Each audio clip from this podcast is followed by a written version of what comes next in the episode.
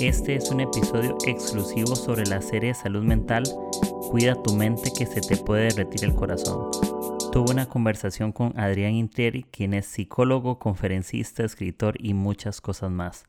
Él mismo dice que algunos lo catalogan como un hereje por tener un pensamiento tan disruptivo. La conversación estuvo genial, estuvo top, estuvo bien honesta, sincera y creo que hasta algunos religiosos podrían sentirse aludidos. Así que les hago una invitación a todos a que tomen notas en el celular, el iPad, la computadora. y deja de hacer lo que estás haciendo y presta toda tu atención a esto. Es un regalo para todos nosotros, es una joya y por supuesto Adrián, gracias por, por abrirte de esta manera. Así que ahora sí, prepárense que vamos con todo. Todos tenemos agujeros que tapar en nuestros propios techos. Todos tenemos luchas internas que no deberíamos ignorar. Este podcast no responderá a todas tus preguntas, pero sí te inspirará a que puedas encontrar belleza en cada temporada. Prepárate un buen café, abre tu corazón y disfruta este episodio. Hey amigos, ¿qué tal están? Bienvenidos a mi podcast Agujeros en el Techo, el mejor podcast que puedes escuchar en este multiverso. Y este es el episodio 142 y hoy estoy con un invitado de lujo sudamericano. Es un crack, escritor, psicólogo, conferencista y todo lo que ustedes puedan imaginarse. Y aquí estoy con Adrián, eh, se llama Adrián Intrieri. Entonces, amigo, ¿qué tal estás? ¿Cómo vas? Muy bien, bien, este, me enganchaste, ¿no? Después de, que este, anduve divagando por algún este, multiverso, ya que te gusta ese asunto, este, me enganchaste, me enganchaste, después de, tantos arreglos, ¿no? Para salir, para hacerlo. Sí, yo, le, yo le estaba contando que, con Adrián habíamos hablado creo que años ya, que si grabábamos y creo que después no se pudo y nos conocimos en persona eh, en el 2018 en un campa en Cúcuta, en Colombia. Claro, sí, Estuvimos allá. Sí, estaba Dianita, estaba eh, Camilo, Dani, estaba Oscar, eh, Zulay. Entonces también, yo creo que ellos nos van a escuchar, esos de fijo. Entonces un saludo a ellos también. Yo no los he visto desde esa fecha. Fui a Colombia, fue a Colombia este año hace, hace que unos tres meses, pero estuve en Bogotá. Obviamente Colombia también es grandecito y estamos bien lejos, pero un saludo a ellos y ahí nos conocimos, luego nos vimos, creo que dos años después en el retiro de ese 25 en Panamá, por ahí nos saludamos. en alguna ocasión también nos topamos. Pero bueno, ahí estuvimos, me acuerdo que en ese campamento estuvimos y hacía un calor eh, terrible, ¿no? ahí Cúcuta súper, súper caliente y, y no, la pasamos bien, creo que fue un campo muy especial y más que se nos fue la luz el primer día y todo eso, ¿no? se fue la luz, ¿te acordás? Algún día hay que hablar de todos los pormenores de los campamentos, ¿eh? Sí, sí, yo, yo creo que eso es como para un episodio, ahora todo lo que puede pasar antes, cualquier cosa puede pasar, que, se caiga un árbol, que se haya la luz, que alguien se tropezó. Yo creo que hay cientos de quebrados en los campamentos, eso es definitivo, ¿no? Alguien se quebró una pierna, un dedo, se majó con una puerta, hay lesionados en los campas. Entonces ahí lo, lo, lo tenemos. Y bueno, yo quiero, yo eh, justamente invité a Adrián porque, bueno, Adrián es psicólogo, como les comenté, y tengo un tema que se las, se las trae y yo creo que, que Adrián es una persona que habla sin, sin pelos en la lengua, justamente por eso lo invité, ¿no? no me gusta mucho sumarme a, entrevistas o charlas así que tienen que ver con psicología, pues siempre siempre este, termino mal, ¿no? Este, mm. Siempre termino apedreado. Este, pero sé, sé que, que, más allá de las piedras, a alguien le encendemos la, la, lamparita de las ideas, o quizás a alguien lo apoyamos en alguna decisión de meterse en este maravilloso mundo que tiene que ver con la salud mental. Así que bienvenidos sean las piedras. Eh, ojalá este, salgamos apedreados. Yo hice, en la pandemia hice una serie de charlas eh, de vivos de Instagram que se llamó con, este, Conversaciones con un hereje este, y tuve, tuve grandes amigos, todos herejes obviamente, y, amigas también, este, Maya Alonso de Guatemala. Eh, y la verdad es que más allá de las críticas, de todo lo que nos cuesta, ¿no? Espacios para reflexionar cuestiones, aún equivocándonos en la reflexión, pero que sea un ejercicio, este, todavía hay gente que me, que me comenta sobre esas conversaciones, así que bienvenidos sean esta clase de charlas, por más que no salgamos ilesos, ¿no? Yo creo que el pensar es un ejercicio... Eh, hay, hay, un, hay un filósofo rumano que se llama eh, Thomas Abraham, que él decía de que todo pensador es un disidente. El verdadero pensador es disidente. Yo creo que sí, sobre todo aquellos que estamos en el camino de la fe y, y vagamos ahí en la cornisa, caminando en la cornisa este, entre la fe y nuestros pensamientos. Creo que somos disidentes en algún punto y deberíamos amigarnos con los disidentes, ¿no? Creo que, es un lindo ejercicio.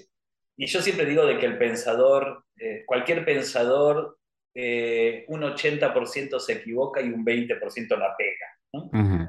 Así que deberíamos ser más contemplativos con los pensadores, porque casi seguro que el 80% sea basura de lo que dicen, pero ese 20% vale la pena, ¿no? Si, si, si algo de esta conversación te queda, te queda alguien, eh, que por más poquito que sea, ese poquito vale la pena de todas las barbaridades que vamos a decir seguramente. Sí, y yo creo que ahí, perdón por si nos censuran, no nos bloqueen, perdónennos y, y bueno, Adrián, incluso vos tenés un libro, ¿no? De, creo que se llama Mentes Peligrosas. No lo he leído, perdona, quisiera decirte, ah, lo leí. Por razón.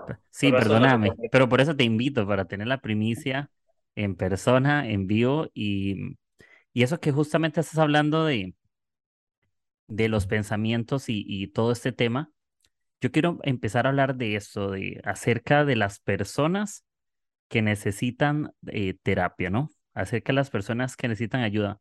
Recuerdo una conversación que tuvimos en el campo, no me acuerdo muy claro, incluso que, es un tema que, que no sé cómo decirlo, pero incluso hablamos de la homosexualidad, me recuerdo. Hablamos, eh, tuvimos unas opiniones y conversamos acerca de, de cómo la gente o la iglesia trata ciertos comportamientos, ¿no? O hablamos de otros temas, por ejemplo, de cómo... Hablar de la heterosexualidad, ¿no? Sí. Este, este, porque no, sé qué tiene de tan de extraordinario hablar de la homosexualidad, este, cuando también deberíamos hablar de todas las expresiones, en ese caso, eh, eh, sexuales. Em, no, a mí personalmente no me... Yo no mando al infierno a nadie, este, dice la Biblia de que de la misma manera que, que, medimos vamos a ser medidos, de la misma manera que, que, yo creo que le damos potestad a Dios a juzgarnos de la misma manera que nosotros juzgamos a los demás. Entonces, para mí, este, nadie tiene que irse al infierno, cosa de que yo también sea juzgado por la, con la misma medida, ¿no? Pero me acuerdo que estuvimos hablando de esos temas y siempre me llama la atención que, que los temas cruciales tienen que ver con aquellos que no son como nosotros este, cuando la Biblia nos enseña a pensar de cómo somos nosotros en realidad. ¿no? Eh, yo siempre digo que la iglesia va a empezar a ser efectiva en un mundo que cada vez cree menos, va a ser efectiva el día de que no le dé tanto énfasis al pecado. No estoy diciendo que no exista el pecado, lo que estoy diciendo es que nuestro énfasis en el pecado es siempre el pecado ajeno. Es decir, cuando empecemos a darnos cuenta del pecado nuestro, de cada uno de nosotros, y estemos eh, menos pendientes del pecado ajeno, es en el momento donde la iglesia va a ser más efectiva. Bien, sí, y me gusta. Yo creo que, que siempre van a surgir, yo creo que, que dentro de la iglesia, dentro de la sociedad, siempre eh, van a surgir, siempre vamos a tener dudas y siempre vamos a querer ver eh, el error de la otra persona. Somos muy expertos, ¿no? En, en estar viendo lo que está mal del otro, lo que no me parece y no siempre lo que no me parece significa que esté mal, ¿no? Me puede pasar que yo haga algo que yo creo que está bien, pero para alguien también está mal. Y, mm. algo que yo he estado aprendiendo tal vez en estas conversaciones con amigos es el, y se me ha aprendido el foco con el tema de la salud mental y, de pedir ayuda profesional.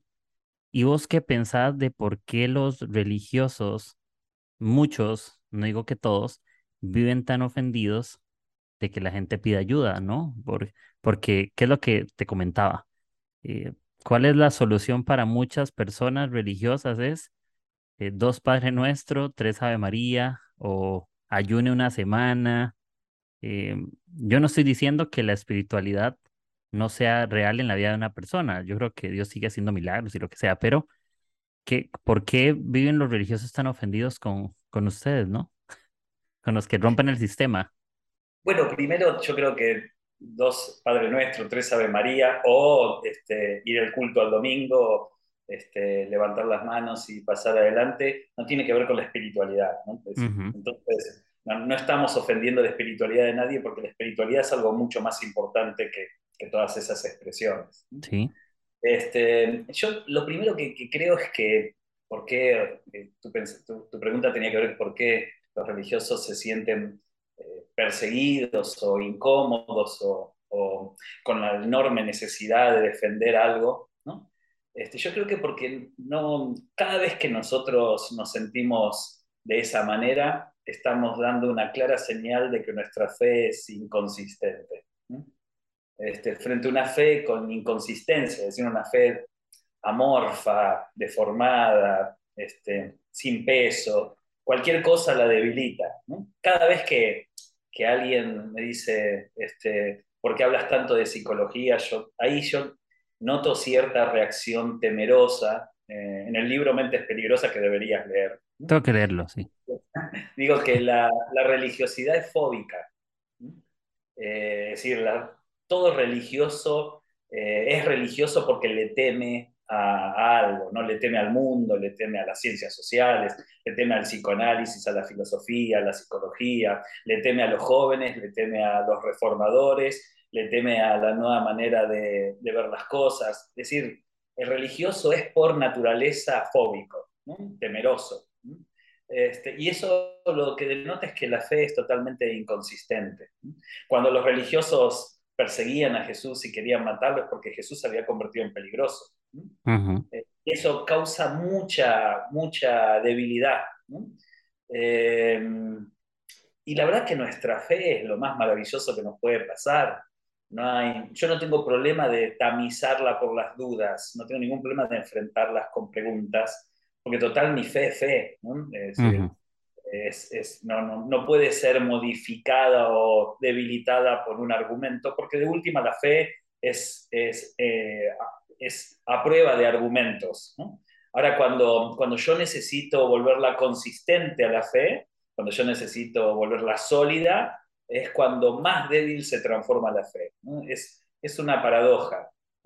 Es decir, yo no tengo ningún problema que alguien me demuestre que Dios no existe. no tengo ningún problema con argumentos, con, con, lo que sea, que me demuestre de, que mi mis creencias y mis convicciones son, son argumentos fantasiosos. no tengo ningún problema porque frente a esa gran duda que me causaría que alguien me demuestre científicamente o con los argumentos que sea de que Dios no existe, se enciende mi fe. Eh, y mi fe es inamovible, ¿no? Es, mi fe es, eh, se enciende frente a la duda. Si, si alguien me diga, eh, ¿por qué crees en Dios? Y yo digo, por fe. Y entonces me dice, mostrame a Dios, no te lo puedo mostrar, entonces ¿cómo es que crees en algo que no puedes ver? Y bueno, justamente creo por fe. y la fe es la certeza de lo que se espera, esa convicción de lo que no se ve. Así que no tengo ninguna dificultad. Y entender eso a mí me llevó para caminos de mucha tranquilidad. Imagínate que lo primero que te dicen cuando, cuando vos te presentás como psicólogo o psicoanalista es cómo hiciste para sobrevivir a la universidad, ¿no? ¿No, te puso, ¿No puso en duda tu fe? En ningún momento. ¿Por qué debería poner en duda mi fe al estudiar filósofos, psicoanalistas, antropólogos, sociólogos? ¿Por qué? en todo caso, todas las dudas que me fueran apareciendo las, las solucionaba con fe. Y entonces la fe se vuelve más fuerte en la duda de que en las convicciones. No a mí no me gusta mucho todo ese movimiento ¿cómo es que se llama? Este, donde tenemos que explicar racionalmente todas las cuestiones que tienen que ver con la fe. No me acuerdo. Este, eh, no, me, no, me, agrada mucho. ¿Por ahí de qué? ¿De la, de la apologética o por ahí? La defensa. Es eso, ¿no? De la apologética. No me, no me agrada mucho porque digo, yo no sé si ahí todo se puede explicar. Eh, hay cosas que no se pueden explicar y en esa falta de explicación eh, entrará la fe. Eh, en, esos huecos, este, esos vacíos de explicación, eh, entrar a la fe. Y, si nosotros nos ponemos a pensar que Dios desde la eternidad organizó un mundo en donde se ajusta al tiempo y al espacio, ¿no? Este, no creo que se pueda explicar la eternidad en una lógica en el tiempo y el espacio. Deberíamos salir de la lógica del tiempo y el espacio para poder entender este, la magnitud de las cuestiones que tienen que ver con Dios. Entonces no puedo ser 100% apologético. Por ejemplo, yo te digo ahora, pensar en el todo. Tu cabeza no, no puede pensar en el todo. No hay forma. No tenemos la capacidad para pensar en el todo. Porque estamos en un mundo de, tiempo, de espacio, y entonces no podemos, no, no, tenemos ninguna imagen que nos asemeje al todo, como tampoco ninguna imagen que nos asemeje a la nada. Yo te digo, pensar en la nada, vos no, no puedes pensar en la nada. Aun si pensarías en algo blanco, para ajustarte a algo similar a la nada, estarías pensando en algo, ya no es la nada. Y tanto el todo como la nada, como el principio y el fin, el alfa y el omega, son cuestiones que tienen que ver con la eternidad, donde el todo y la nada es eterno. En la eternidad no hay ni todo ni nada, o todo es todo, todo es nada. Este, pero es imposible nosotros pensar en eso. Y sabes que hay algo interesante, sabes que Freud creía que el inconsciente era eterno. ¿Sabes que es interesante? Porque esto, yo estaba en la universidad, te estoy diciendo, hace más de 20 años atrás, y una profesora obviamente eh, psicoanalista, lacaniana, este, muy aguerrida, muy de estas que no lo podías discutir, este, atea, ¿no? totalmente este, crítica de las religiones. Ella dijo, Freud creía, creía que para el inconsciente no había, el objeto siempre permanecía presente, es decir, siempre estaba presente el objeto. Entonces yo levanté la mano y digo, ¿eso es como decir de que el objeto va a ser eterno? Es decir, para el inconsciente no existe la pérdida. La pérdida la vive como, como una situación difícil de sobrellevar, ¿no? Por eso nosotros retenemos un montón de cosas, retenemos una pareja, retenemos un amor, retenemos nuestra eterna juventud, este, nos cuesta las pérdidas, nos cuesta decirle chau a un objeto este, desde nuestra inconsciencia, ¿no? Eh, y entonces ella dijo, sí, puede ser, podríamos decir de que entonces para el inconsciente este, no existe pérdida, todo está presente siempre, le cuesta mucho alargar las cosas, este, por eso podríamos decir que el inconsciente para Freud era eterno. Yo le dije, oh, mira vos, qué raro que una persona totalmente atea hubiese creído que existe una eternidad. ¿no? este, yo creo que esa es la señal de, tengo a mi amigo Jesús Adrián Romero que dice que nosotros tenemos una reminiscencia del Edén. ¿no? En todo lo que hacemos tenemos como, una, como un vago recuerdo en nuestra naturaleza de que en algún momento pertenecimos a un proyecto eterno ¿no? en el Edén. Y hoy estamos en búsqueda de volver a ese lugar.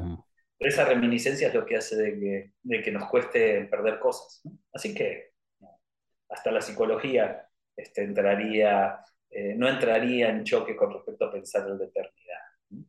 Sí, y me gusta eso que vos decís que al final, eh, creo que mucho tiempo se hizo como la psicología como si fuera enemiga, ¿no? De la fe, como que se comporta en contra y creo que con el tiempo, para muchos, hemos descubierto que, que hay una alianza realmente, ¿no? Hay una alianza, no es malo, eh, ¿qué es lo que ha pasado? Muchas veces que una persona con una necesidad, porque una persona cuando se quiere una pierna, no donde el líder cristiano eh, va al doctor porque le parece obvio, ¿no?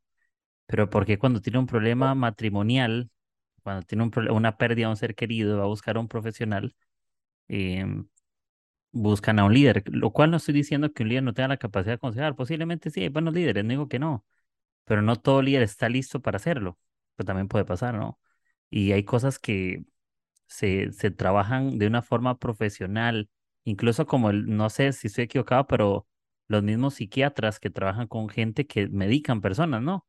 Porque su cerebro no segrega ciertas cosas y ya de forma natural y el psiquiatra les puede dar una receta para, para ayudarle a que su cerebro funcione de una mejor manera o todo ese tema de la psicología y, es ese tema que, quería justamente conversar de, de la terapia. ¿En qué punto nosotros ya abriendo la brecha de que, ok, mucha gente se incomoda de que no los busquen a ellos y que busquen a otros. Los religiosos con Jesús era igual, ¿no? Los religiosos se, molestaban con, con Jesús porque la gente buscaba a Jesús, no los buscaba a ellos. dice, ah, pero ¿por qué lo buscan a él si nosotros somos los que sabemos? Yo creo que a veces pasa. ¿En qué momento nosotros, Adrián, sabemos que necesitamos, por ejemplo, ir a terapia? Porque yo creo que, no sé, pero yo, yo en una experiencia personal a veces me pasa que yo digo, voy a buscar ayuda cuando ya agoté toda posibilidad, cuando me hundí, cuando ya no sé qué hacer, cuando la fregué, ya cuando no hay nada, ya necesito, exploté. Pero vos pensás que esa es la idea o crees que que alguna forma yo de autodescubrirme en que necesito ir a terapia con alguien? Bueno, varias, varias cosas, ¿no? Para charlar. Primero, yo creo de que el temor que le tenemos al pensamiento, volviendo un poco a la pregunta anterior, o este, a los religiosos, a las, a, las ciencias sociales en general, creo que primero radica en que la religión es, es fóbica, es temerosa, y eso denota que tenemos una fe inconsistente. Si tuviéramos una fe este, firme en el Señor, no, no nos traería ningún problema que hablemos de cosas incómodas, que, hay, que haya cosas que, que, digamos no lo sé, es decir, no tendríamos ningún problema. Este, por el otro lado, también creo de que con respecto específicamente al ámbito de que, que, conozco un poco, no me voy a meter en otros ámbitos, pero en el ámbito del psicoanálisis o la psicología, este, yo creo que hay mucha ignorancia. Y, perdón si sueno este, pedante o altanero, o déjenme decirle, voy a sonar pedante. ¿Está bien? Este, voy a ser arrogante. La verdad que en el cristianismo existe una ignorancia abrumadora, abrumadora. Este, de verdad, que a mí me asombra con la facilidad con que nosotros discutimos temas sin tener ni la más pálida idea de lo que estamos discutiendo. Por ejemplo, en una oportunidad alguien me, puso en las redes sociales, este, la verdad de que es vergonzoso que usted se este, de pensamientos tan humanistas, ¿no? Entonces a lo que yo le pregunté, ¿qué autores humanistas leíste? Para saber de que lo que yo estaba diciendo eran contenidos humanistas. Me contestó, de, yo no leí ninguno porque no necesito leer ninguno porque solo con la Biblia alcanza. Entonces yo dije, ¿cómo sabes que entonces lo que estoy diciendo es humanista si no leíste ningún autor humanista? Hay cosas que nosotros repetimos sin saber en absoluto lo que estamos diciendo. No tenemos ni idea eh, que estas personas me nombren, no sé, cuatro ideas de autores importantes humanistas, casi seguro que no las sepan, pero igual tenemos la clara convicción de que sabemos temas que no sabemos. Por ejemplo, cuando se hablaba del matrimonio igualitario hace mucho, mucho tiempo atrás, acá en Argentina, una persona muy conocida, cristiana, fue a muchos medios de comunicación a mi modo de entender y desde mi arrogancia, este, con muy poco contenido en psicología. Lástima que no tenía asesores. Una de las cosas que dijo es que los, los niños necesitaban un papá y una mamá, un hombre y una mujer. A lo cual el 99% de los cristianos diríamos amén, es así y no hay forma de discutirlo. Sin embargo, ya se sabe que cuando uno habla del desarrollo psíquico del niño o la niña, eh, se necesita no un papá hombre o una mamá mujer, lo que se necesita es que estén presentes la función paterna y la función materna para el desarrollo saludable de un niño o una niña. Eh, hasta ahí entonces todos diríamos, estamos de acuerdo, se necesita función paterna, función Quiero tomarme un momento para comentarles que alguno de los dos se nos cayó el internet y parte de la llamada se colgó, pero fueron un par de segundos nada más. Cosas que pasan en un podcast, parte 1000. Ahora sí, continuamos con la llamada. Un nombre. ¿A qué llamamos la función materna? El desarrollo emocional, ¿no? Este, el, todo lo que tiene que ver con lo afectivo y demás. ¿A qué llamamos a la función paterna? Totalmente simplista, obviamente, a las reglas, la ley, la disciplina. ¿sí? Entonces el niño necesita tanto reglas como disciplinas, este, como también el desarrollo emocional. Si tiene solamente una, va a carecer de la otra y comienzan las patologías a un niño que solamente se, le enseña la ley y no hay un desarrollo emocional, se vuelve estricto, autoritario y no hay afecto. A un niño que se le, se le abraza, se le da cariño, pero no se le da reglas en la vida y normas y principios, pasa a ser muy emocional, pero no tiene un orden establecido ni conoce los límites. Entonces necesitamos de los dos. Ahora, nadie, nadie este, en su sano juicio va a creer de que la ley siempre es del hombre, del hombre el abrazo siempre es de la mujer. Eso es una tontería, no sé quién, a quién se le ocurrió, porque en la vida práctica y genuina, vos tenés hombres que cumplen la función muy bien materna y tenés mujeres que cumplen muy bien la función paterna. De hecho, tenés a una mamá sola que cumple las dos funciones, o un papá solo y puede cumplir las dos funciones. Entonces, cuando se discutía que el niño necesitaba tanto hombre como mujer, no era cierto, era el ABC de, psicología evolutiva que eso no era cierto. ¿Por qué, nos, por qué fuimos a, las, a los medios de comunicación a discutir algo que no era cierto? Que cualquier estudiante de primer año de psicología sabe que eso no es así. ¿Y por qué lo dábamos con tanta convicción? En todo caso, podríamos nosotros decir que, bajo nuestra fe, y ahí vuelvo a lo mismo, que nuestra fe puede estar sostenida por cuestiones este, científicas o no, ¿está bien? Y nosotros tenemos que haber dicho, creemos que el orden de Dios es este. ¿Por qué lo crees? Por fe. ¿Mm? ¿Está bien? Este punto. Eh, y entonces discutíamos una cuestión que tiene que ver con que creemos que el orden de Dios es este. ¿Está bien? Pero después decir que obligatoriamente un niño que no tuvo papá en su infancia va a nacer y va, va a desarrollarse con la ausencia de una imagen masculina, es un error. Es un error porque la ausencia de la imagen masculina es si no encuentra un modelo masculino, pero no lo, posiblemente tampoco pueda encontrarlo teniendo un papá presente en su casa. ¿no? Porque después puede tener un tío, un hermano, puede tener a Superman. Da lo mismo a quien el niño logre conectarse con un ejemplo de imagen masculina o de imagen femenina. ¿Está bien? Pero después, eh, nosotros sabemos que, yo siempre hago el chiste de que eh, con respecto a la función paterna y materna, y hay padres que, o perdón, hay madres que le dicen a sus hijos, vas a ver cuando venga tu padre, porque el padre es la ley.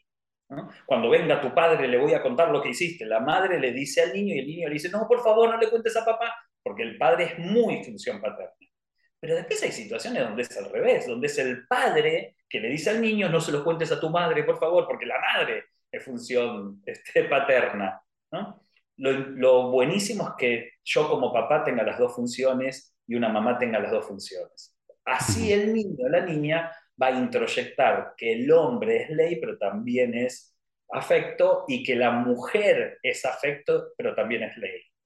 Entonces no es específicamente los hombres son duros, las mujeres son tiernas. Eso ya no, no existió nunca. ¿eh? digo, las madrazas de, de 1800 eran ley pura. ¿no? Este, es como los, que hacen el chiste que mi madre me daba con las chanclas porque era la ley la madre. ¿Está bien? Y el padre quizás estaba, no saber por dónde. ¿no? Eh, entonces, estas cosas a mí lo que me denotan es el grado de ignorancia y no me preocupa la ignorancia, porque yo también soy ignorante de un montón de cosas. Me preocupa cuando desde la ignorancia creemos que lo sabemos. Y la iglesia ha presumido mucho de sostener este, conocimientos que la verdad que tendría que decir no lo sabemos. No lo sabemos, no lo sé, la verdad que no lo sé. Yo no puedo explicar astrofísica este, porque la verdad que no tengo ni idea, ni idea, entonces ni me meto en esos temas. Este, y, y, creo que la iglesia no tiene por qué saber todos los temas. Este, y, y, por eso digo, aquellos que estén relacionados con las ciencias sociales, que acuda a los profesionales de las ciencias sociales. Y acá, que nos encontramos con otro tema. Y es que a nosotros nos gusta acudir a profesionales que sean de nuestra misma fe. ¿Está bien? Entonces decimos, voy a hacer terapia, pero voy a hacer terapia con un psicólogo o una psicóloga cristiana. Ajá, eso he escuchado. Claro, porque nos gusta que la cosmovisión que tenga el profesional este, esté adecuado con nuestra fe. Sinceramente, yo no he encontrado diferencia entre un paciente que viene cristiano diciéndome, te elegí porque sos un profesional cristiano, a un paciente que no es cristiano y me dice, te elegí porque sos psicólogo. No, yo no, no cambio de postura, no hay una cosmovisión diferente, porque no vengo a imponer mi visión de la vida, sino a escuchar qué es lo que le pasa al paciente. ¿Está bien? Así que eh, da lo mismo que yo sea cristiano o no sea cristiano si soy un buen terapeuta, porque no es importante mi opinión, sino que lo que es importante es que el paciente se escuche a sí mismo. Ok, pero dicho esto, si vamos a no poder cambiar este, el hecho de que el cristianismo quiera psicólogos y psicólogas cristianas, pero entonces, ¿cómo hacemos? Porque hasta hace un par de años atrás era pecado estudiar psicología. ¿eh? Entonces, ¿cómo hacemos? Queremos que los políticos voten este, leyes que, que, tengan que ver con la voluntad de Dios para nuestros países, pero no dejamos que los jóvenes se metan en política. este, queremos queremos este, que, que, el que nos atienda sea un psiquiatra cristiano, pero no, vemos muy mal que un joven eh, deje de ir a los cultos porque tiene que rendir un examen para la universidad. No le damos tiempo para estudiar. Entonces entramos en una contradicción. Si queremos tener profesionales en las artes, en la ciencia, en, las profesiones, en los oficios, docentes, policías, entonces permitamos que los jóvenes se vayan a la universidad sin culpa. Déjalos que no vayan al culto de jóvenes porque se están cumpliendo con la misión del reino, porque se están preparando para el día de mañana ser un buen profesional, una buena profesional en algún área. A mí, yo, yo como pastor no me interesaría tener este, un culto los sábados lleno de jóvenes, eh, me interesaría tener la sociedad llena de jóvenes cristianos con profesiones, ¿no? porque ahí es donde después vamos a acudir nosotros. Mm, sí, y eso, eso que vos decís me parece interesante y yo lo he descubierto en los últimos años. Y es que sí, creo que cuando somos muy jóvenes, eh, no sé, creo que, que hay cierta edad donde nos sentimos útiles sirviendo, como relacionamos a soy útil porque voy, soy útil porque estoy presente, pero olvidamos otras esferas de la vida en las cuales no nos desarrollamos. Y yo lo hablaba un día con amigos y es, creo que cuando éramos jóvenes nos sentíamos los mejores líderes de jóvenes, pero no los mejores profesionales de la sociedad. Muchos fueron buenos líderes, pero todo liderazgo, yo no creo en líderes de jóvenes eternos, ¿no? Que existen por ahí algunos que tienen como 50 y son líderes, los líderes de jóvenes desde que tienen 20 y tal vez no, no traspasaron a otra área la iglesia o en la sociedad, y, pero lastimosamente tenemos que entender que esos liderazgos son momentáneos puede ser increíble la temporada en la que estoy, pero es momentánea. Y muchas veces cuando dejamos esa etapa y descubrimos que no creamos otra o no nos preparamos, sentimos que nuestra vida pierde ese sentido, ¿no?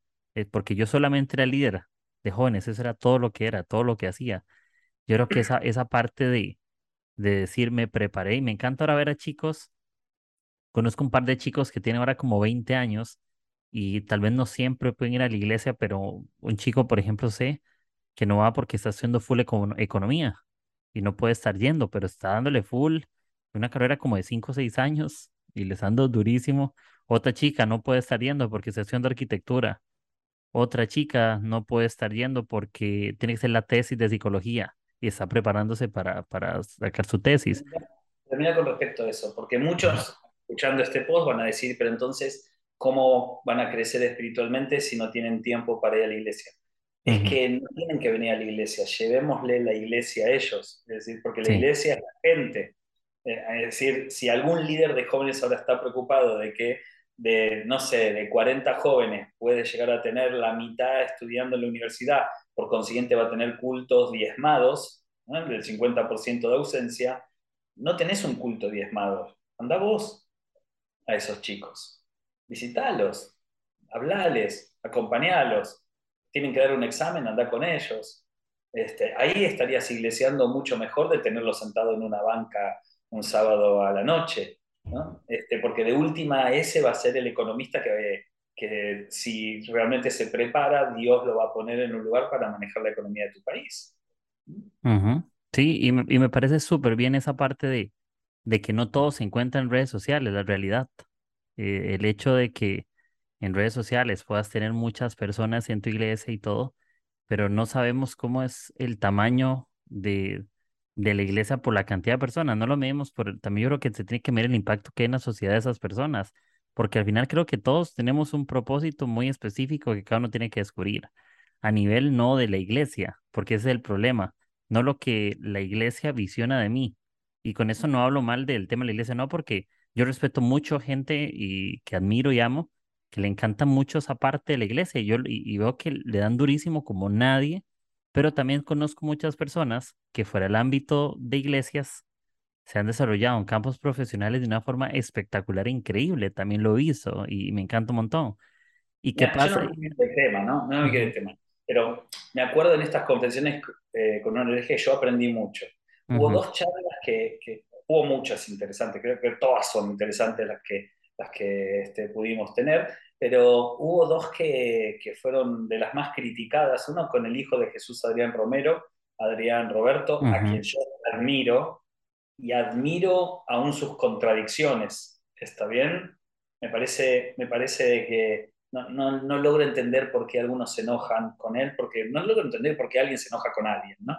Pero no, mucho menos con él porque no piensa como yo quiero que piense. Al contrario, deberíamos aprovechar a gente como, como él, eh, aun si nos incomoda alguno de sus pensamientos. Y él decía algo en, este, en esta charla que a mí me pareció muy interesante. Dice que el gran error que él notaba hoy en la iglesia es que la iglesia necesitaba tener fundamentos sólidos y esos fundamentos sólidos no estaban en la Biblia, sino que estaban en la iglesia. Entonces, cuanto más grande se convertía la iglesia o más este, celebridad se convertía el pastor, la iglesia se volvía más sólida, más exitosa.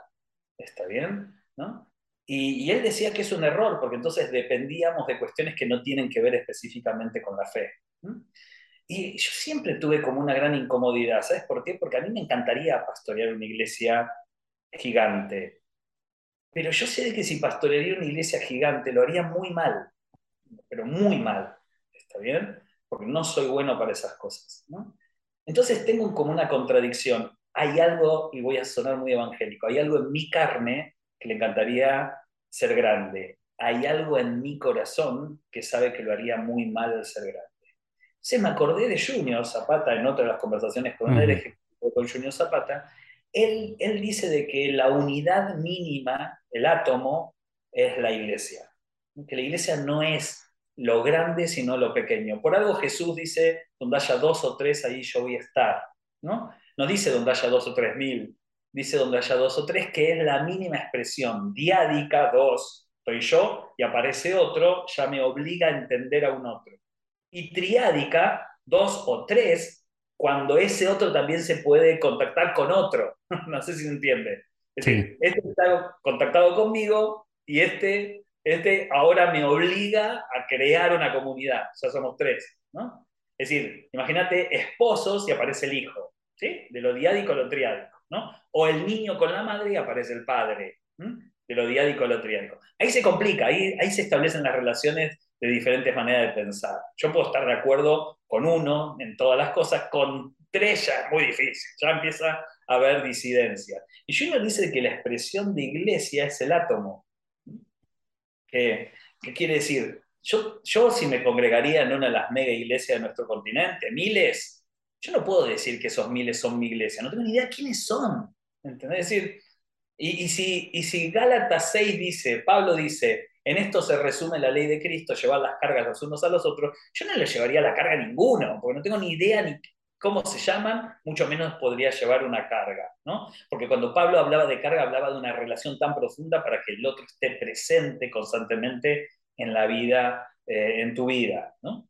Eh, ahora, entonces digo, ¿por qué llamamos iglesia algo que no es iglesia?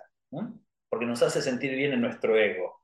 Es esa muchedumbre que nos hace sentir en nuestra carne que entonces algo es grosso, grandote, ¿no? es robusto, utiliza el término Adrián Roberto. Lo robusto parece que es exitoso. ¿no? Entonces, cuanto más músculos tenés, sos más exitoso, cuanto más este, cuerpo este, exuberante tenés, sos más exitosa, cuanto más miembros tenés, este, sos una iglesia más grande. Una iglesia de 5 durante 50 años sería una iglesia que no creció, porque para nosotros necesitamos eso robusto. Ahora, eso robusto atenta contra la iglesia, porque cuanto más robusto, menos iglesia. Cuanto más grande la iglesia, menos iglesia. Salvo que tengo una iglesia donde eh, enseñe a iglesiar en dos o tres. Entonces, ahí dice Junior, esos dos o tres que son átomos se juntan con otros átomos y forman moléculas. ¿Está bien? Y las moléculas forman organismos, etcétera, etcétera. Ahí sí se entendería. Pero el dos o tres sigue siendo la unidad más importante. De hecho, todos los que nos están escuchando, si yo les digo, si, si realmente hacen iglesia, están iglesiando con 10 personas y son sinceros, no me dirían que no. A lo sumo iglesias con dos o tres. Cuando digo iglesias es que realmente son tus cuates, tus panas, tus amigos, ¿está bien?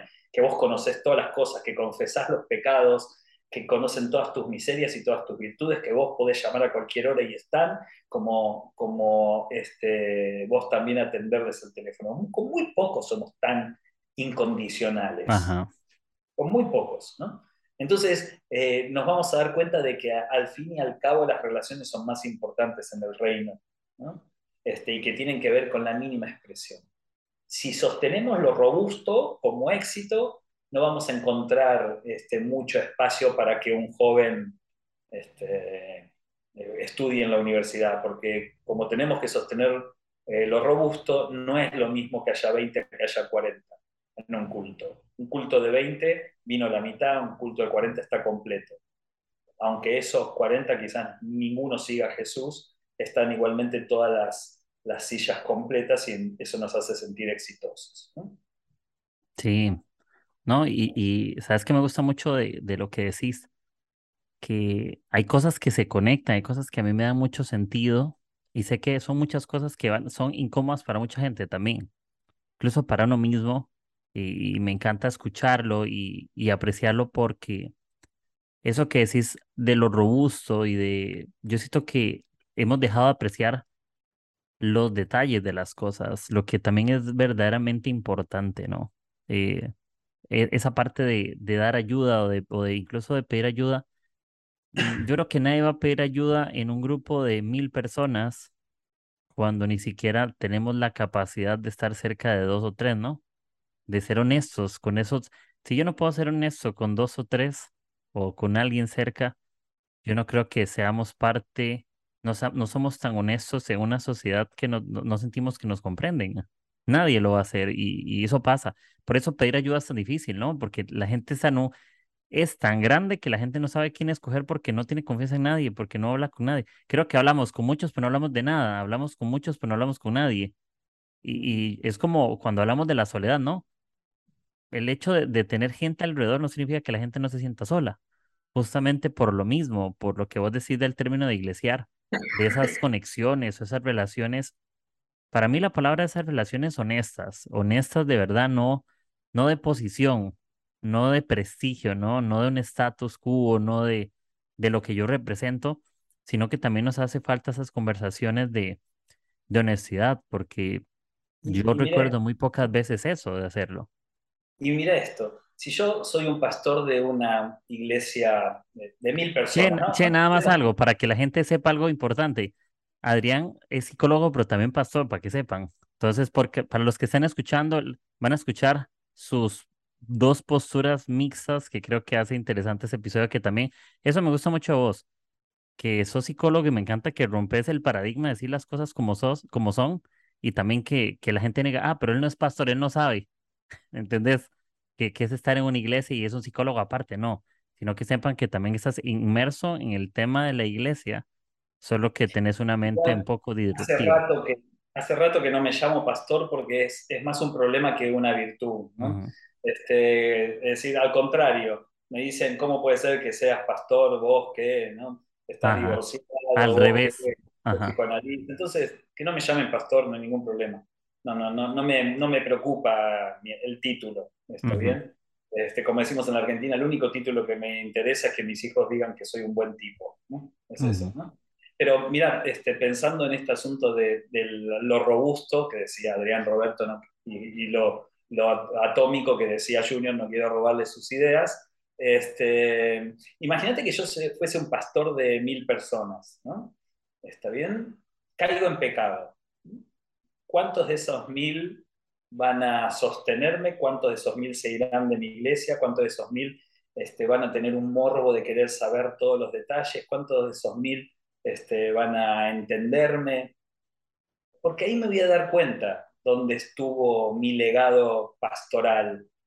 Y, yo creo de que nos llevamos, eh, miren, hace poquito eh, partió Ulises este, de rescate y la verdad que a mí, yo no lo conozco tan de cerca a Dante, este, pero lo que, el mensaje de Dante, que sí lo conocía Ulises muy de cerca, eh, para mí fue muy importante, de, qué es lo que hacemos con, con, la gente que se equivoca. Y lo digo yo por experiencia. Eh, nosotros, cuanto más robusto eh, construyamos nuestras comunidades, menos comunidades vamos a tener. Y la clara señal es cuando alguien se equivoca. Cuando alguien se equivoca, es más fácil sacarlo y, que la iglesia sobreviva, está bien a la equivocación. creo que una de las pocas iglesias que no, que no han sacado a, a quien lo coordinaba, lo pastoreaba en mi iglesia. Este, después de, mi divorcio, con algunas cuestiones a las cuales yo no me he defendido porque siento que no tengo por qué hacerlo y por respeto a mis hijos, no he decidido no defenderme. En todo caso, si me tengo que defender, me voy a defender en el lugar, a las acusaciones que se me hacen en el lugar correspondiente. Y hasta ahora no hay, no hay nada de que me tenga que defender. Este, pero mi iglesia me sostuvo. Y y a veces por fe, digamos, ¿está bien? Este, por confianza, por, por testimonio, por lo que quiera llamarlo, ¿está bien? Eh, pero después nos damos cuenta que no, ¿eh? nos damos cuenta que la gran mayoría eh, abandonaría a sus líderes sin ninguna dificultad. Y, si, y yo sostengo que ningún pastor tiene que dejar el pastorado este, por, una caída, un pecado, ¿está bien? Este, obviamente que no roce la ilegalidad, estamos hablando de cuestiones morales, no ilegales, por supuesto, ¿no? Este, pero un pastor que se equivocó en su vida, eh, yo creo que tiene que ser sostenido como pastor. ¿Y de dónde saco esto? Pedro niega a Jesús y después Pedro es restaurado por Jesús. ¿Está bien? ¿En qué momento es restaurado por Jesús? porque las convicciones de Pedro se, vieron fuertemente debilitadas cuando lo niega a Jesús, y eso que Jesús lo spoileó. Jesús le dijo que lo iba a hacer y lo terminó siendo igual. Un tipo con convicciones dudosas, podríamos decir, y eso que era la roca sobre la cual se edificaría la iglesia, nada más y nada menos, y el que podía atar y desatar y tener las llaves del paraíso. ¿Está bien? Es decir, un tipo importante, sin embargo, sus convicciones eran débiles. Eh, cayó el pecado, podríamos decir, negó a Jesús, eh, Jesús lo restaura. ¿En qué momento? Uno cree que en la famosa charla de me amas, ¿no? Este, y a mí me extraña la respuesta de Jesús que apacienta mis ovejas como diciendo el, el plan sigue siendo el mismo. ¿eh? Apacentar mis ovejas, seguís siendo la roca, seguís teniendo la autoridad. Y, y, y eso, eso me encanta porque Jesús no, no se enfoca en, el error, no le, no le está recalcando como te caíste, te caíste. Igual como que yo estuve eh, eh, eh, leyendo un poco sobre la historia del hijo pródigo y me parece algo muy parecido, ¿no?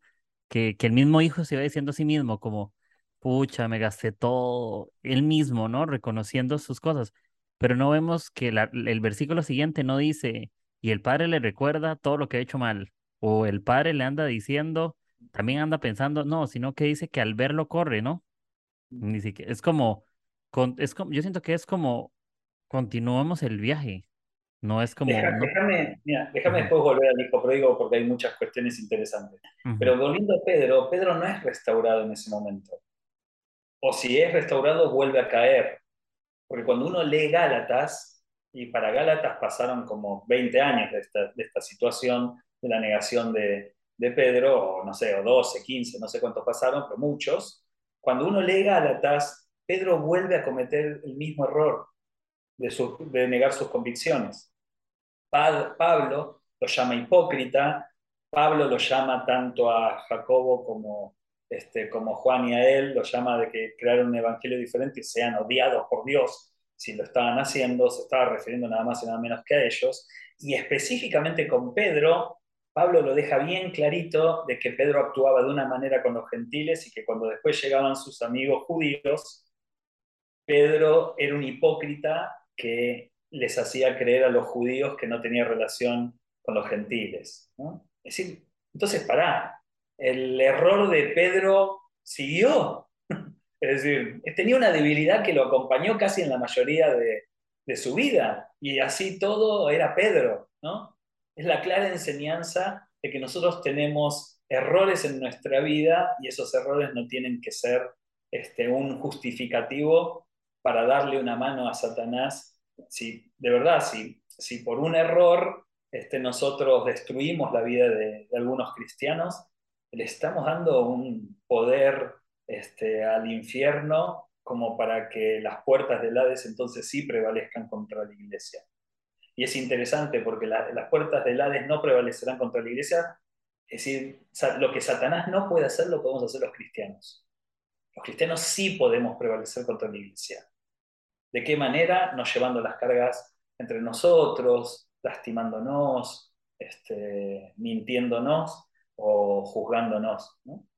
Y después con respecto al hijo pródigo, que lo uno a esto, este, em, para mí era más pródigo el hermano mayor que el hermano menor. De hecho, creo que cuando Jesús cuenta la historia, la cuenta con ese énfasis. Lo que pasa es que a nosotros no nos gusta ubicar al hermano mayor como el, el más equivocado de la historia. Nos gusta eh, que el equivocado sea el que se fue al mundo, no el que se quedó con el Padre. Pero sin embargo, si vos lees en Lucas 15, Jesús cuenta esta historia porque mientras él estaba con los hijos pródigos, ¿sí? menores, en una mesa, los hermanos pródigos mayores, que eran los religiosos, estaban criticando de por qué Jesús comía con semejantes pecadores. ¿Está bien? Con gente de mala reputación, creo que dice la nueva traducción viviente. Entonces Jesús cuenta la historia, tanto de la moneda, oveja perdida y, este, el hijo pródigo la cuenta haciendo énfasis de aquellos que estaban criticándolo. ¿Está bien? Este, por eso hoy yo puse en mis redes sociales que la moneda perdida este, seguramente eh, criticó a la oveja perdida, ¿no? Pero sin embargo la, la, moneda perdida se pierde en la casa. Era el hermano mayor la oveja perdida se pierde en el mundo, era el hermano menor. Y después la historia sintetizada es que termina siendo más espiritual el hermano menor que el hermano mayor. Sí, sí, y, me parece bien eso porque mm, eso que vos decías de, del mismo hermano mayor, ¿no? Eh, hasta el final el, el, el, padre le dice como, pero todo lo que, todo esto siempre ha sido tuyo, ¿no? Y, nosotros creemos como que los problemas siempre están fuera. Y yo lo relaciono con la iglesia, ¿no? Generalizamos de que los problemas o eh, la parte de la mundanalidad o la frase que si es cristiano mundano, esa palabra que no sé para qué existe. O, la iglesia son los siervos, la iglesia son los que arman el banquete, cocinan el, este, el cordero, sirven el vino, visten al, al hijo este, menor, le buscan un anillo. Esa es la iglesia, somos servidores, no, estamos, no deberíamos estar en ninguno de los dos lados. Quien hace comunidad festeja con, con, el hijo menor, quien hace religiosidad se queda en la crítica desde, desde la altura, se queda en la crítica con el hermano mayor. Yo muchas veces menor, nunca mayor. Es decir, muchas veces en mi vida y seguiré cometiendo errores seguramente, fui hijo menor, pero nunca, que el Señor nunca me permita ubicarme en un lugar de hermano mayor. Sí, sí, y me gustó este episodio, no sé cuando yo haga la intro de este episodio, no sé qué voy a decir. pues yo siempre hago un audio así como de un minuto, esto trata de eso, no sé, ese audio va a decir como, eh, hola, eh, eh, eso es una introducción eh, para lo que ustedes puedan sacar notas. Creo que has dicho muchas frases o, cosas que quedan a mi corazón. Sí voy a, escucharlo después y tomar notas, porque creo que hay ciertas cosas que decís. Yo estoy seguro de algo. Creo que las mejores frases que uno saca o que funcionan son las que uno no tiene escritas o que surgen en una conversación, ¿no? Porque cuando tienes todo muy escrito, no fluye. Pero creo que cuando uno es una carta abierta, ah, yo me sorprendo también cuando yo incluso grabo y, no lo tengo todo anotado, yo después me, escucho y yo digo, wow, esto hasta a mí me impactó. Pensando también en esto, Quique, de, de, este, de lo escrito, lo no escrito. Una de las cosas que hoy no nos bancamos por esta robustez y por esta religiosidad y esta fobia que tenemos a todo lo diferente, no nos bancamos a los profetas y las profetas. Vos me vas a decir, no, puede ser, Adrián, hay por todos lados. No, no. Que hay no son profetas. Este, porque el profeta era alguien reformador, el profeta era incómodo, el profeta era odiado por las autoridades. Yo he ido a congresos, y seguramente vos también, donde el profeta o la profeta invitada adula, dice cosas hermosísimas al que lo invitó. Nunca lo escuché decir algo terrible, nunca. De hecho, hemos estado en eventos donde se ha orado por, por alguien por su salud este, alguien muy conocido y no hubo ni uno que la pegara diciéndole, este, tranquilo, en unos días vas a estar con Jesús. Porque no nos gustan esa clase de mensajes. Y los profetas eran personas incómodas, eran personas, cuando Juan el Bautista este, se levantó contra, contra la autoridad, denunció, los profetas se levantaban contra el pueblo y le daban palabra dura al pueblo, hasta tal punto que muchas veces el pueblo le tenía miedo a los profetas por cómo eran ellos. Eran personas incomprendidas, eran personas que no eran celebridades, eran personas que eran las primeras en morir cuando había alguna invasión, porque ahí estaba obviamente la palabra de Dios, ¿no? Se mataban profetas constantemente. De hecho, los mismos religiosos mataban a los profetas, porque eran los que les decía cosas incómodas. Hoy los contratamos para un congreso para que digan lo lindo que yo soy, lo bueno que yo soy, las cosas que voy a lograr, voy a conquistar las naciones. Nadie habla de mis cosas oscuras ni de, mis debilidades. ¿no? Este, entonces, debemos volver a la palabra profética. Quizás estos son, son palabras proféticas en el, en el más puro de los sentidos, yo no soy profeta, en el más puro de los sentidos bíblicos, quizás estos post incómodos, que nos enojen, que, que nos hagan repensar, es un espacio profético, este, sin necesidad de que seamos profetas o sin necesidad de que, de que hagamos una campaña de profecía y milagros. Pero si yo mm. te digo aquí que Dios me dice que sos hermoso, que esa borra te queda espectacular. Te diría, te diría che, que lo sé y gracias. Pero, y, y, seguramente me vas a volver a invitar y tenés una ofrenda muy, importante para mí, diferente si digo algo que vos digas, este no lo invito nunca más porque es un peligro lo que dice. Este, y yo siento de que mis amigos herejes, eh, todos son profetas.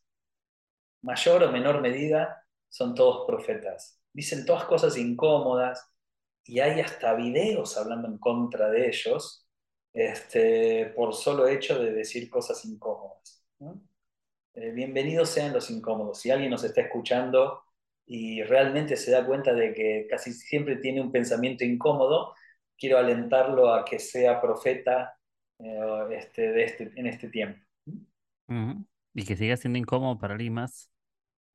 Siempre. Y yo creo que, creo que siempre necesitamos gente incómoda en la vida, porque creo que lo que nos incomoda nos mueve, ¿o no? Todo lo que te incomoda te tiene que mover. Eh, creo que estamos muy, yo creo que estamos muy acostumbrados a, la zona del confort en lo que escuchamos o incluso hasta al pedir ayuda. Mira, hay tres maneras de matar un mensaje profético. ¿Se puede matar? Por supuesto que sí. El profeta hablaba, no siempre era escuchado. La primera es matar al mensajero. ¿Entendés? Vos decís algo y te dicen, ¿quién se cree que es este? Este que está divorciado, este que dicen barbaridades acerca de él, justo este va a venir a hablar, ¿con qué autoridad viene? Es decir, lo primero que vos podés hacer es matar al mensajero. ¿Está bien? Lo segundo es distorsionar el mensaje. Los, los posts este, de, de Quique son un desastre. Hablan todo en contra de Dios. En ningún momento hablamos en contra Dios, al contrario, yo creo que que todo esto está basado en el respeto que le tenemos a la iglesia y por eso la queremos ver mejor, pero no importa, vas a distorsionar el mensaje. Y lo tercero, y es lo que yo veo más, con el primero y el tercero es lo que veo más, es llevar el mensaje a la exageración. Cuando yo digo que la verdadera iglesia no tiene que dar tanto énfasis en el pecado, este, sino, y cuando me refiero no al pecado en general, sino me estoy refiriendo a que el énfasis que la iglesia le da con respecto al pecado siempre es el pecado del otro, nunca es mi pecado. Es decir, siempre estoy haciendo un, énfasis en mirar el pecado que de Quique. ¿Te enteraste de cómo pecó Quique? nunca en mi pecado, en el pecado de Adrián. Entonces hacemos un énfasis en el pecado ajeno y nunca en el propio. Como iglesia, en general, estamos totalmente adoctrinados a hacer eso. Cuando yo digo esto, lo primero que vas a escuchar por ahí es Intrieri dice de que no hay que pensar en el pecado. Sí, sí, porque sabe lo que es él, es un desastre, es un pecador, en su iglesia seguramente todos pecan. Es decir, llevamos a exageración este, el mensaje como una manera de destruirlo. Ahora, en el mejor de los casos deberíamos decir cuánto hay de esto para mí, es el examinarlo todo y retener lo bueno, ¿no? ¿Cuánto hay de lo que estamos hablando en esta charla para mí? Quizás alguien se da cuenta, che, de verdad, yo soy un tipo que todo le cuesta. ¿eh? Quizás este, hay un montón de apedreadores. Yo creo que la manera de apedrear hoy en día a los disidentes y las disidentes es clausurándolos. ¿Mm? Cuando Dante hablaba de Ulises, que hoy todos este, se llenan la boca poniendo fotos con él y qué sé yo, pero nadie le atendía el teléfono en su último tiempo, es porque lo clausuraron. Es la, clara imagen del haber apedreado a una persona. Antes se apedreaba, ahora se clausura. Antes se apedreaba con piedras, redundancia hasta matarlo, hoy lo dejas en el ostracismo total, en el abandono, en el anonimato, no le invitas más, sacas sus libros, sus, sus videos, sus canciones, este, empezás a aniquilarlo, es la manera de apedrearlo. Y hay una canción de Pablo Milanés, el cubano, este, que a mí me gusta mucho, obviamente no adhiero a todos sus pensamientos, pero esa canción me gusta mucho, hablando de Santiago de Chile, él dice, eh, yo caminaré por, por las calles de Santiago ensangrentado y en una enorme plaza liberada me detendré a llorar por los ausentes. Pablo Milanés, hablando de la época de la dictadura y los desaparecidos, creo que en la Argentina pasó exactamente lo mismo, él dice, en algún momento me voy a detener a llorar por los ausentes. Y es, para mí esa canción debería ser cristiana. O sea que yo pienso, que muchas veces en la cantidad de jóvenes que hoy no están en la iglesia porque han sido lastimados, perseguidos, porque se equivocaron y los hicimos los destrozamos, mm. los hicimos añicos, pedazos, los llamamos satánicos, mundanos porque querían hacer rock, o porque si se tatuaban los llamábamos que están, eran marcas del diablo, o porque si cayeron en algún pecado, se embarazaron, fueron infieles o lo que sea, ¿no? Este, los, los hicimos, los destrozamos. Y a veces yo digo, en algún momento tenemos que detenernos para llorar a los ausentes a aquellos que, la iglesia ha destruido, ha lastimado con una ferocidad enorme. Y gracias que vos, yo y muchos, este, aún siendo apedreados, como Pablo nos levantamos y volvimos a entrar. Hay algunos que no quisieron entrar nunca más. Este, yo varias veces dije, basta, no quiero saber más nada con nada que tenga que ver con el Evangelio.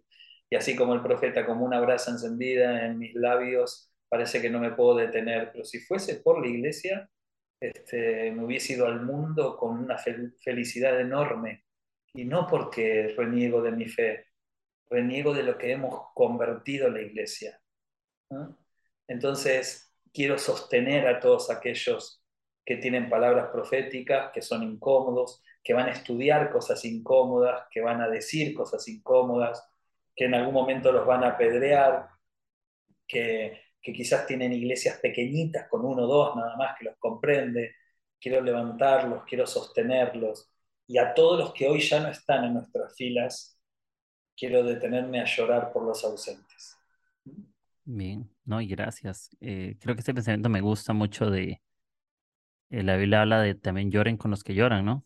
Llorar por la gente y, esa parte de la empatía creo que, que es lo que debería ponerse de moda o lo que debería ser normal, ¿no? Debería ser parte de la normalidad, es cuidar a las personas y, y, yo una vez posté una frase que yo decía que la espiritualidad más que postearla hay que vivirla, ¿no? Que a veces podemos postear cosas muy buenas y hablar de cosas muy increíbles, pero estamos muy lejos de vivir lo que debería haber sido, ¿no? Ser la iglesia, estar cerca de la gente, ser amigo, Hablamos de cómo debería ser un buen amigo, pero es lo que menos hacemos, ¿no? Cómo deberíamos de ser mejores hijos y es lo que menos hacemos. Y... Es que el mundo sea mundo no es problema, el problema es si la iglesia no es iglesia.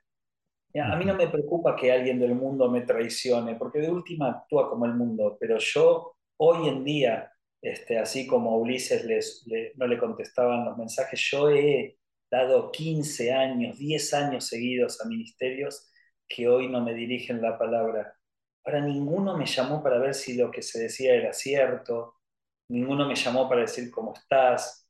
Este, ahora cuando tuvieron que invitarme, eh, yo iba feliz y, este, y la verdad que serví con ellos a la par, pero hoy no te entienden los llamados. Y encima en nombre de Dios y en nombre de que te estamos cuidando o algo por el estilo. Eso no se hace. La verdad que no se hace. Pero yo no puedo cambiar la, la mentalidad de toda una iglesia, pero sí puedo ser diferente con los dos o tres o cuatro o cinco con los que yo puedo iglesiar. Yo sé totalmente incondicional. este, y es increíble porque uno de, de, estos pastores que ya no me invita más, eh, me llamó hace un tiempo atrás desesperado porque una de sus hijas eh, le había dicho que, que, le gustaban las mujeres. Eh, entonces me llamó desesperado y yo le dije, lo primero que le dije, primero te agradezco la, este, la confianza, eh, pero ¿por qué no llamaste a tus más amigos? Es decir, a todos los que invitas a todos los años a tus grandes congresos, ¿por qué no los llamaste a ellos? Y le fui totalmente sincero, ¿por qué no los llamaste a ellos? Porque de última yo estoy clausurado en tus congresos, pero le pasa algo a tu hija y me llamás. Este, y él me dijo, con los demás no puedo confiar. Y para mí ese, ese mensaje de haberme llamado fue más importante que cualquier invitación. Porque cuando las papas queman, decimos acá en Argentina, uno va a buscar a alguien que puede comprenderte, que puede entenderte. Ya no buscas la celebridad que, que predica lindo, buscas el que tiene un corazón parecido a Jesús. Bien, y gracias. Y con esa frase podemos cerrar de que no, esa frase quedó apenas para cierre de episodio, de que no busquemos al que predica lindo, sino aquel que, que tiene un corazón como el de Jesús. Y, y no, y gracias, amigo, por, por esta conversa. Me parece muy al corazón. Me encantó tu sinceridad. También lo, lo agradezco mucho que seas vos, no, no un invitado más, eh, sí, no seas vos, su corazón y, y creo que también tomo muchas cosas para, para meditar, para, para masticar y, creo que quienes van a escuchar eso, para mí sería súper importante. Tal vez lo digo en la intro, ahí lo, lo dito. Em, creo que hay muchas cosas que escribir. A mí me pasa mucho que cuando escucho a alguien, me doy la tarea de, de escribir y quitaron la idea de clausurar gente porque no es como nosotros o porque piensa algo diferente o porque falló en algo distinto, porque somos diferentes y al final cada persona es un mundo diferente, pero creo que Dios ha puesto algo de Dios en todos, de alguna u otra manera, ¿no? Hay alguna inspiración divina en cada persona, en la persona que, que, que es totalmente diferente a mí, hay algo de Dios en esa persona. Y, quiero tomarlo como de Dios también para mi vida y obviamente agradecerte, honrar tu trabajo increíble. Eh, sí te he escuchado en cosas, eh, creo que es muy inspirador y creo que quien te invita y quien conversa contigo es porque sabes que, que sos real y de verdad. Quien no te busca tal vez es porque teme que le digas, como, los, como hablamos de los, antes los profetas eran que decían las cosas que iban a suceder como son, ¿no? Sin temor de decir, voy a adular al, al que, me, que me llama, ¿no? Sino decir lo que venía de parte de Dios y creo que también veo esto de que no tenés temor de, de decir lo que pensás y sentís y el análisis que haces me parece espectacular obviamente agradecerte por, por esta conversa, por este tiempo. Espero que en algún momento podamos conversar e incluso podamos verte, eh, ya como el tema del COVID va avanzando, tal vez vamos a tomar mate. Yo me traje un mate, yo me llevo mate a Costa Rica, no soy, soy un cero profesional, quiero decirte. Ahí Adrián en, está tomando mate ahorita. Soy un cero profesional, me llevé hierba de Panamá, dos bolsas, me detuvo, eh, en el aeropuerto me detuvieron porque pensaban que llevaba droga y todo ese día, porque un costarricense llevando mate como que no es muy común, ¿no? Entonces, ahí podemos tomar y, y si espero el próximo año, tal vez por ahí ir por allá y, y conversar y comernos un asado. Ahí yo te doy la oportunidad de que iglesias con un asado. entonces, entonces amigo, gracias por, por este tiempo, lo máximo. No, déjame solamente decir esto, no por mí, sino por otros. Este, se ha dicho muchas cosas este, de mí, nunca lo, hasta ahora he hablado, porque creo que no, es, no tengo que hacerlo, descanso en el Señor. Algunas cosas son ciertas, otras no. Este, y creo que más allá de eso, eh, espero de que nadie tenga que recordarme llorando el día de mañana. Porque este es el momento cuando un cristiano necesita a otro cristiano. Que lleve tus cargas, que te acompañe. No necesita alguien que, que te deje de lado, alguien que hoy mismo en las redes sociales alguien me dijo necesitamos explicaciones de lo que se dice de vos. Esa no es la actitud. Mira, hay un chico que se llama Emiliano que me manda que lo debo haber conocido en algún evento porque tiene mi, mi número, mi WhatsApp, pero me envía cada semana un mensaje de estamos hablando por vos, no importa lo que pasó, estamos acá porque te amamos, qué sé yo. Ese chico está mostrando a Jesús. Y no sé si lo voy a encontrar alguna vez cara a cara, pero qué contraste enorme entre los que te dicen necesitamos que nos des explicaciones a aquel que te dice yo estoy acá para orar por vos y sostenerte, si necesitas hablar conmigo, contá conmigo. ¿Qué diferencia? ¿Qué diferencia entre alguien que te dice no te invito más a alguien que te dice venite a mi casa? Yo agradezco a Jesús Adrián porque ahora en noviembre voy para su casa. Este, ¿Qué diferencia, no? ¿Y saben qué? ¿Por qué digo esto? No para ponerme como ejemplo, porque cometí muchos errores en mi vida. Eh, pero lo digo porque pienso en la cantidad de jóvenes que no son ni Quique ni Adrián. ¿Entendés? Que no tenemos esta plataforma, que no, han escrito libros ni han predicado en ningún lado y que se los ha destrozado con tanta facilidad. Y quiero detenerme por ellos, para que por lo menos lo que le pasó a Ulises, lo que le pasó a Brian Houston, lo que le pasó a quien sea, a Jimmy Swagger o quien sea, no importa, este, lo que le pasó a Adrián Intrieri, este, nos sirva para en algún momento tomar conciencia de que de la misma manera que nosotros tratamos vamos a ser tratados y que la iglesia no está para destruir, este, sino está para acompañar, para sostener, para restaurar. Este, la verdad es que no necesito todas las invitaciones, el Señor me sostiene con su gracia de manera enorme, pero duele en el corazón cuando la iglesia te hace eso. Es uno de los dolores más fuertes que puede pasar, tan fuerte que hasta puede destruir tu fe. Cuando estos que antes se llamaban amigos, que son encargados de ministerios en distintos países, que arman congresos o qué sé yo, por alguna situación que ni se levantaron el teléfono para ver si era verdad o era mentira, este, clausuran a una persona. ¿no? no lo hagamos más, no lo hagamos más porque realmente si Jesús le dijo, apártate de mí, Satanás, a Pedro que quería destruir el propósito con su mal consejo, casi deberíamos decir lo mismo de estas personas, que destrozan propósitos con su indiferencia, con su juicio, con su religiosidad.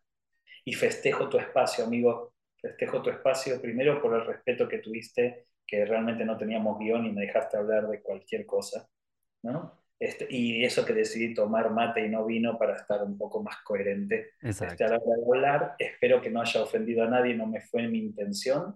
Espero que se entienda bien lo que había en el corazón de mis palabras y si en alguna frase fue desafortunada, no tengo ningún problema de revertirla, pero gracias por estos espacios que nos hacen pensar. Bienvenidos sean los profetas incómodos, las profetas incómodas que nos van a hacer pensar y volver a la palabra, que es el gran objetivo de, aquellos que eran disidentes.